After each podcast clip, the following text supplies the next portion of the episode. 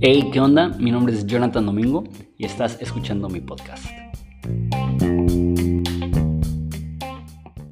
Hey, ¿qué onda? Continuamos en nuestra serie de Génesis. Eh, hoy estamos viendo Génesis 36 y estoy grabando esto el 15 de diciembre y el plan es que eso se sube, si hoy es viernes, el lunes que va a ser 18 y no sé si lo voy a subir entonces el 25. No creo que mucha gente va a estar tan al pendiente de Spotify o YouTube el 25 de diciembre. Pero el caso es este, que subo este esta semana y después de eso tengo uno más que es de los pregrabados, que es 37, que es la introducción a José. Y después de eso no voy a grabar un tiempo. Eh, quiero descansar bien las vacaciones. Este, como ustedes saben, hago eso aparte de mi empleo. Eh, mi trabajo sí es demandante. Tengo tres niños pequeños, bueno, tres niños, 11, 8 y 2. Entonces, ellos van a estar de vacaciones y no quiero estar grabando mientras están de vacaciones. Entonces, tengo uno más pregrabado y después de eso me desaparezco, quizás a mediados de enero.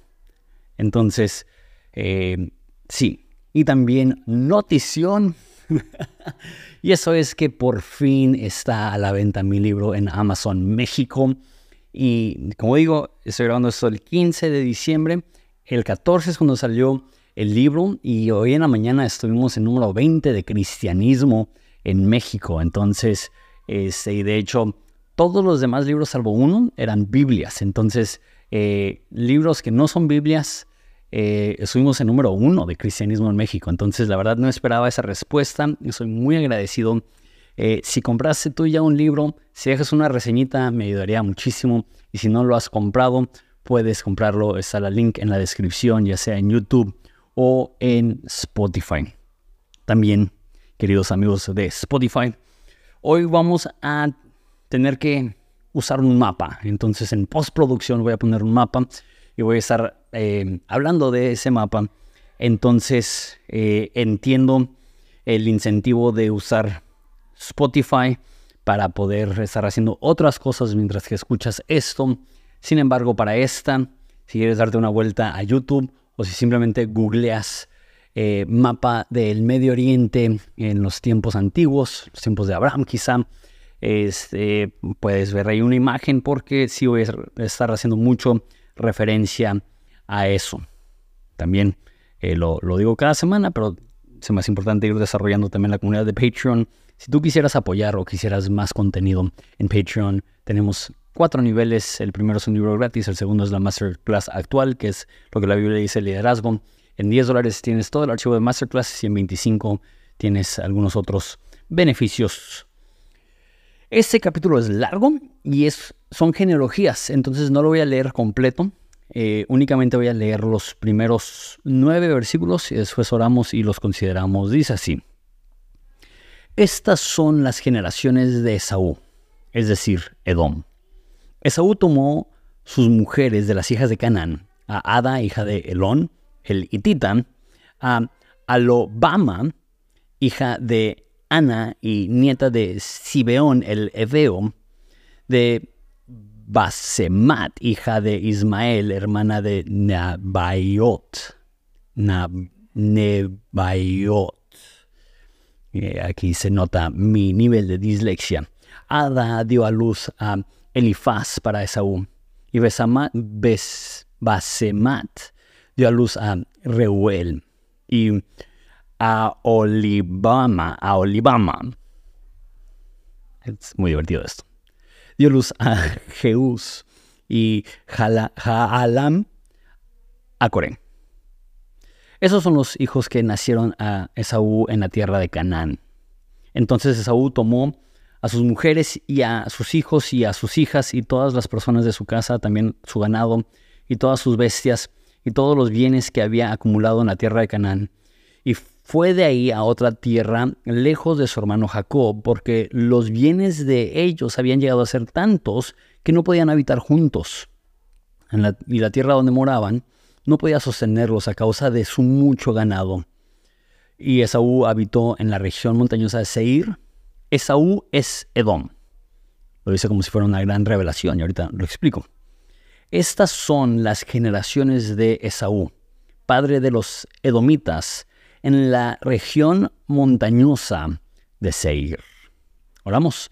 Padre, te damos gracias por la oportunidad de considerar tu palabra y al ver un capítulo que es prácticamente una genealogía, aún aquí podemos ver tu mano, aún aquí podemos ver eh, revelaciones acerca de tu Hijo Jesús. Entonces te pido que nos abras los ojos de nuestro entendimiento para entender aún a través de esas escrituras. En nombre de Jesús. Amén. El resto del capítulo que no lo leí, porque son 43 versículos, son los nombres. Y algo que sí quiero notar es que habla de muchos reyes, y habla de muchos jefes, y habla de hombres fuertes. Entonces es muy evidente al leer esto que Esaú fue una persona importante. Entonces tengo dos objetivos en este breve video, en este breve podcast. Y el primero es ayudarles a entender un poco la geografía antigua, porque es útil, un poco útil para Génesis, más útil para Éxodo, más útil para números, eh, un poco útil para Josué y jueces, pero después de eso, ya que estamos hablando de los reyes, entender la, la geografía regional de los lugares rodeando Canaán y que después va a ser Judea e Israel es importante. Yo tengo mucho tiempo estudiando la Biblia, tengo 34 años de manera de ministerio de tiempo completo desde los 20 años, 19 años, o sea, 15 años tengo enseñando la Biblia. Y no fue hasta hace unos 6, 7 años que me empecé a clavar mucho en el tema de historia. De hecho, eh, de adolescente amaba mucho la historia y como sí, como de 25 años, quizá 26, a través de un podcast que si tienes tiempo de escucharlo, te lo súper recomiendo, que se llama Don, Dan Carlin's Hardcore History. Es en inglés, pero a mi opinión es por mucho el mejor podcast que existe y es de historia. Eso prendió una vez más el deseo de aprender de historia que en la prepa y en la secundaria a mí me gustaba mucho historia, era el único tema que, me sacaba buenas calificaciones, de hecho yo pensaba que iba a ser maestro de historia porque era el único, eh, la única clase que sacaba buenas calificaciones, pero realmente no, no, no pasé mucho tiempo enfocado en historia hasta como los 25 años. Y ahí empecé a, estudiar mucho de historia y una era de la historia que me llamó mucho la atención era la, la era, se llama la era bíblica no la era de los patriarcas, esa es otra era, la era bíblica es Babilonia, es Asiria, es Persia, este, y cuando empecé a entender estos términos, empecé a tener en mi mente una imagen y entender cuáles son los reinos más significativos y le dio muchísima más eh, figura, muchísimo más contexto a las historias del Antiguo Testamento. Entonces, Entiendo que algunos de los que están escuchando esto probablemente están familiarizados con la geografía antigua. Para algunos a lo mejor dicen, yo quiero estudiar la Biblia, pero no quiero, no tengo ningún interés en la geografía. Ya te digo eso. A mí me ha ayudado mucho y creo que te va a ayudar a ti si es que no sabes mucho de la geografía antigua. Entonces tengo dos objetivos, como dije. Uno, darte un panorama muy de entrada de las naciones circunvecinas a Israel y Judea, y después hablar acerca de la relación que Dios tuvo con Esaú. Particularmente porque dice en Malaquías que a Esaú aborrecí y lo reitera en el Nuevo Testamento. Entonces tenemos que entender eso. Entonces, eh, tal, así como tal, verlo verso a verso, no lo voy a ver verso a verso, simplemente voy a hacer eh, una observación que es que Esaú se tuvo que ir a la región de Seir porque no había suficiente espacio para los ganados tanto de Esaú como de Jacob, que nos demuestra que no solamente Jacob fue exitoso y poderoso y rico, sino que Esaú también fue exitoso y rico. Entonces, como digo, una vez más voy a hablar de, cómo una persona que no tenía la bendición de Dios pudo alcanzar tantas bendiciones. Pero antes de eso, hablemos de eh, las regiones circunvecinas de de Israel. En tu pantalla ya tienes un mapa y este, si estás en, en, Spotify, intentaré eh, hacerlo lo más descriptivo posible, pero sería mucho más fácil si simplemente vas a un mapa. Entonces, en este mapa que voy a usar, tienes este Canaán, que es hoy en día Israel. Entonces, si tienes un, mapa, que, va a ser en pantalla, pero no voy a saber bien en qué dirección, porque soy disléxico. Disléxico no tiene solamente que ver con palabras, sino con direcciones en el mapa. Entonces, cuando escuchas las menciones de naciones, no sabes cuáles son las importantes. Eh, una que se menciona mucho en Génesis es Jebusitas, que es un Jebusita. Esa no es una nación principal. se utiliza este, Ibitas. ¿Son una nación principal? No lo son. ¿Cuáles son las naciones principales este, eh, en esta era? Y eh, hay dos que son principales, pero después tienen un renacimiento como mil años después en la caída de Israel y de Judea, que son Asiria y Babilonia. Pero empecemos este, de, de Canaán.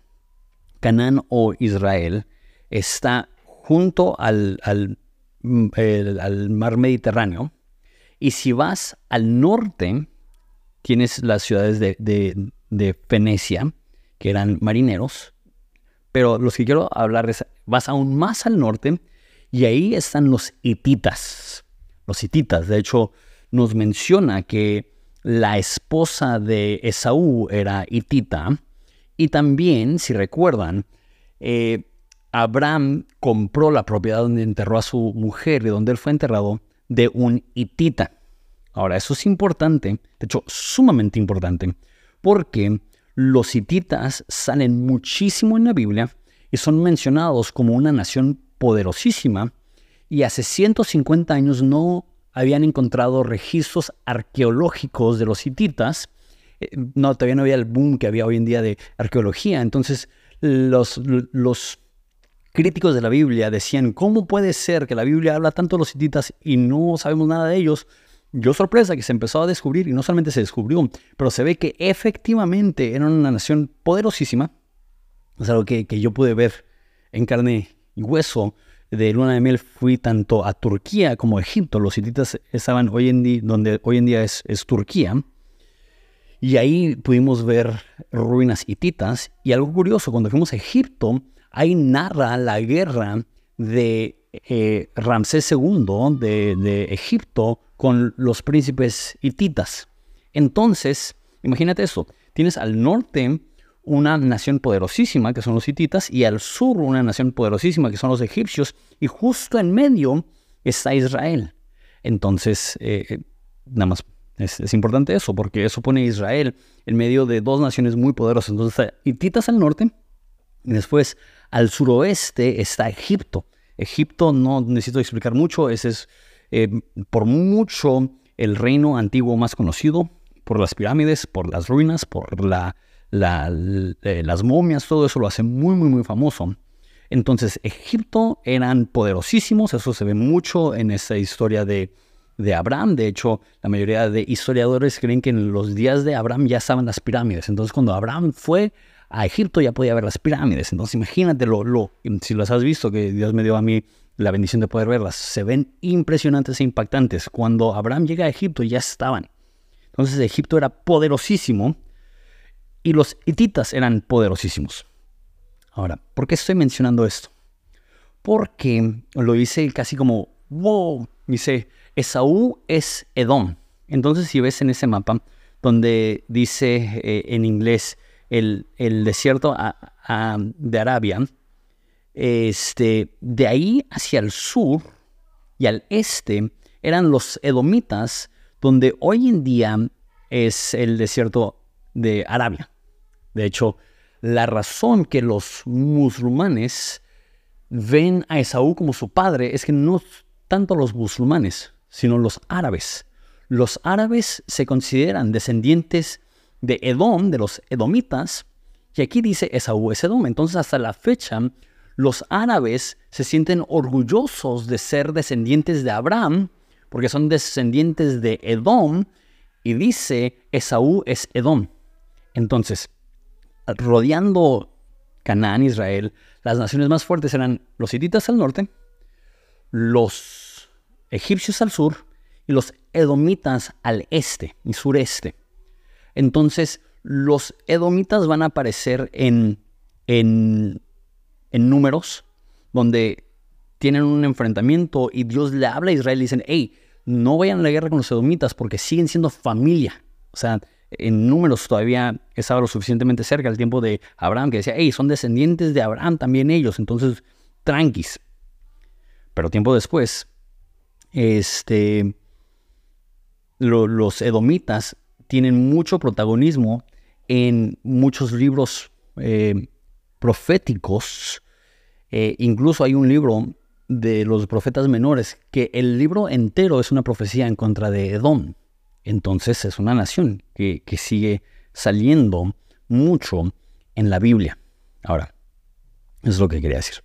Que los, los hititas al norte, los egipcios al sur, los edomitas al este, y nada más para darles tres naciones más que son importantes para tener el resto del mapa.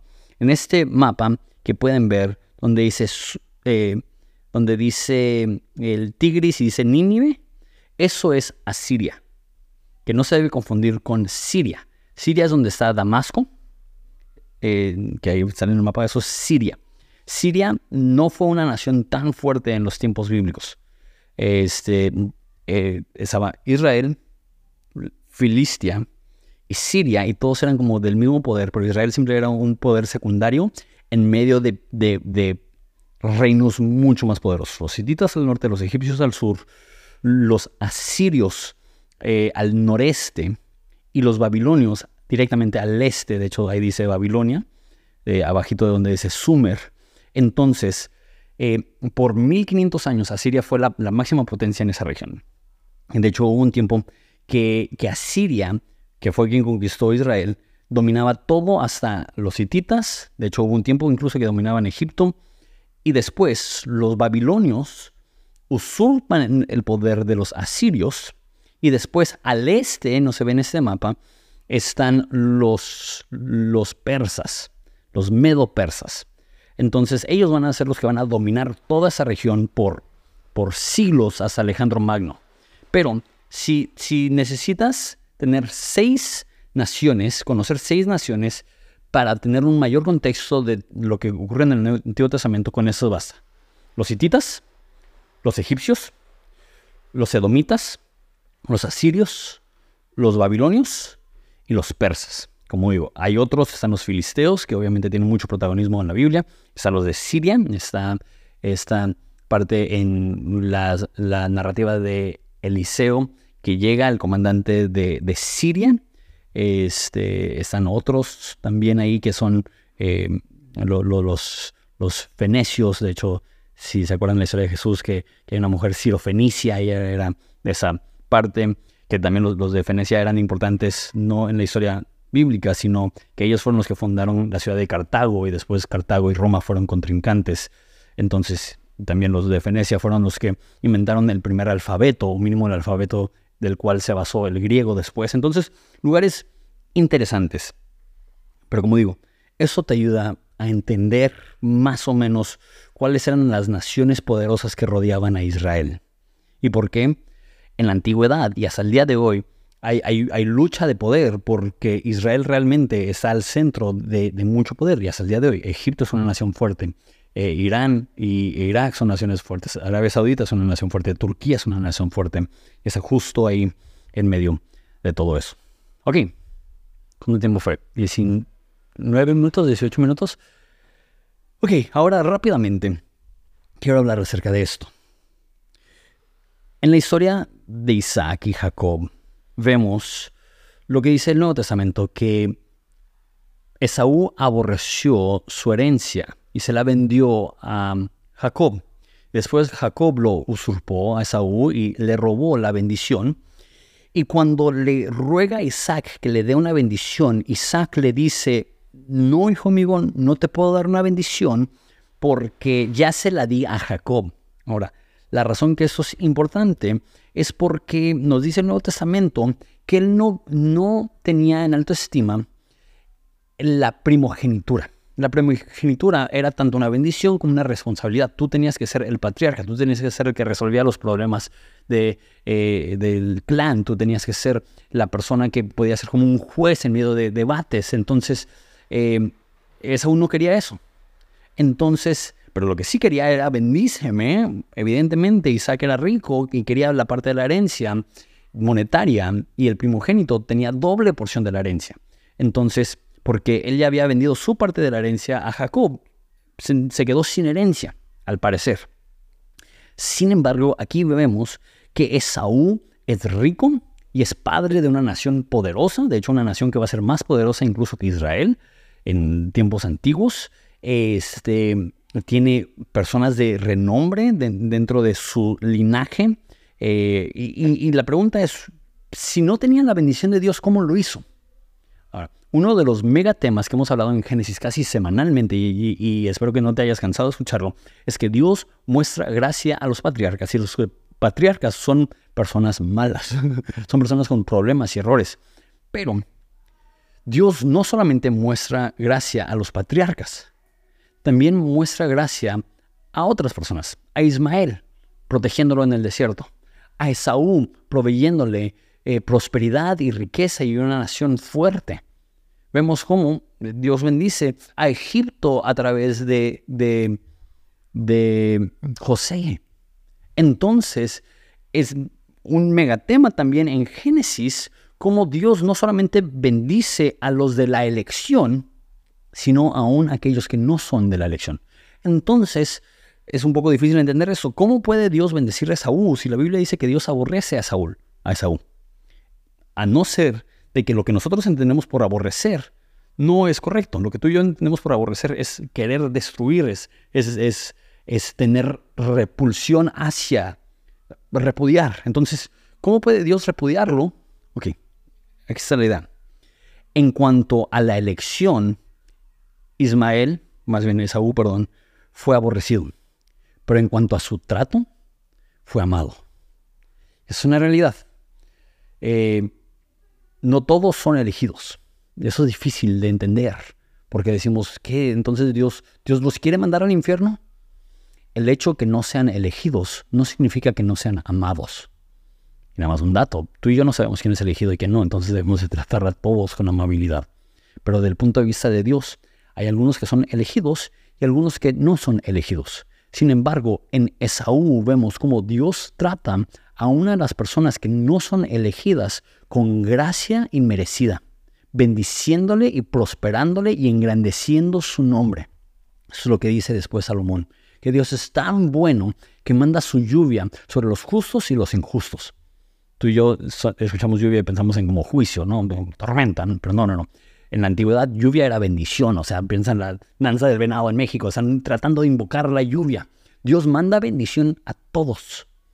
Y amo esto, amo esto. No tienes que ser buena persona para ser amada por Dios. No tienes que ser eh, cristiano para ser amado por Dios. No tienes que ser cristiano para recibir bendiciones de Dios. Y sé que probablemente el 99% de la gente que ve esto es cristiana, pero en caso de que tú estás viendo y no me gusta aprender de la Biblia y no eres cristiano, déjate digo eso, Dios te ama. Y, tú puedes decir, no, pues no soy cristiano. Dios te ama, independientemente de que seas cristiano o no. Tú puedes decir, yo no tengo ningún interés en Dios. Dios sí tiene un interés por ti. Y el hecho que estás respirando y que tienes la economía para prender un dispositivo y ver un video, es porque Dios te ama, es porque Dios es bueno contigo. Y a lo mejor tú dices, entonces, ¿por qué me pasan cosas malas? Yo diría, Dios no nos debe nada. Si pasan cosas malas es porque estamos en un mundo caído. Pero lo que me sorprende es que pasan cosas buenas pasan cosas buenas contigo. Aún si, tú has rechazado a Dios, aún si, si tú no le has dado tu vida a Dios. ¿Sabes por qué lo hacen? Porque Él sabe que eso puede provocar arrepentimiento. Y tú dices, ¿cómo puede alguien que no es elegido mostrar arrepentimiento? Y ahí diría, tú no sabes quién es elegido y quién no. Tú no sabes a quién el sol va a derretir y a quién el sol va a endurecer. A nosotros nos toca entender eso. Dios es amor y Dios es amor con todos. Y Pablo entiende esto cuando dice que es el amor de Dios que lleva al arrepentimiento. Sé que ese mensaje fue un poco diferente por todo el tema de los mapas, pero, pero eh, ¿por qué pasa un capítulo entero para hablar de Saúl? Para mostrarnos que aún para una persona que rechazó la bendición, aún para la persona que no fue la elegida, aún para él había muchísima gracia. Entonces, querido amigo, también lo habrá para ti. Bendiga.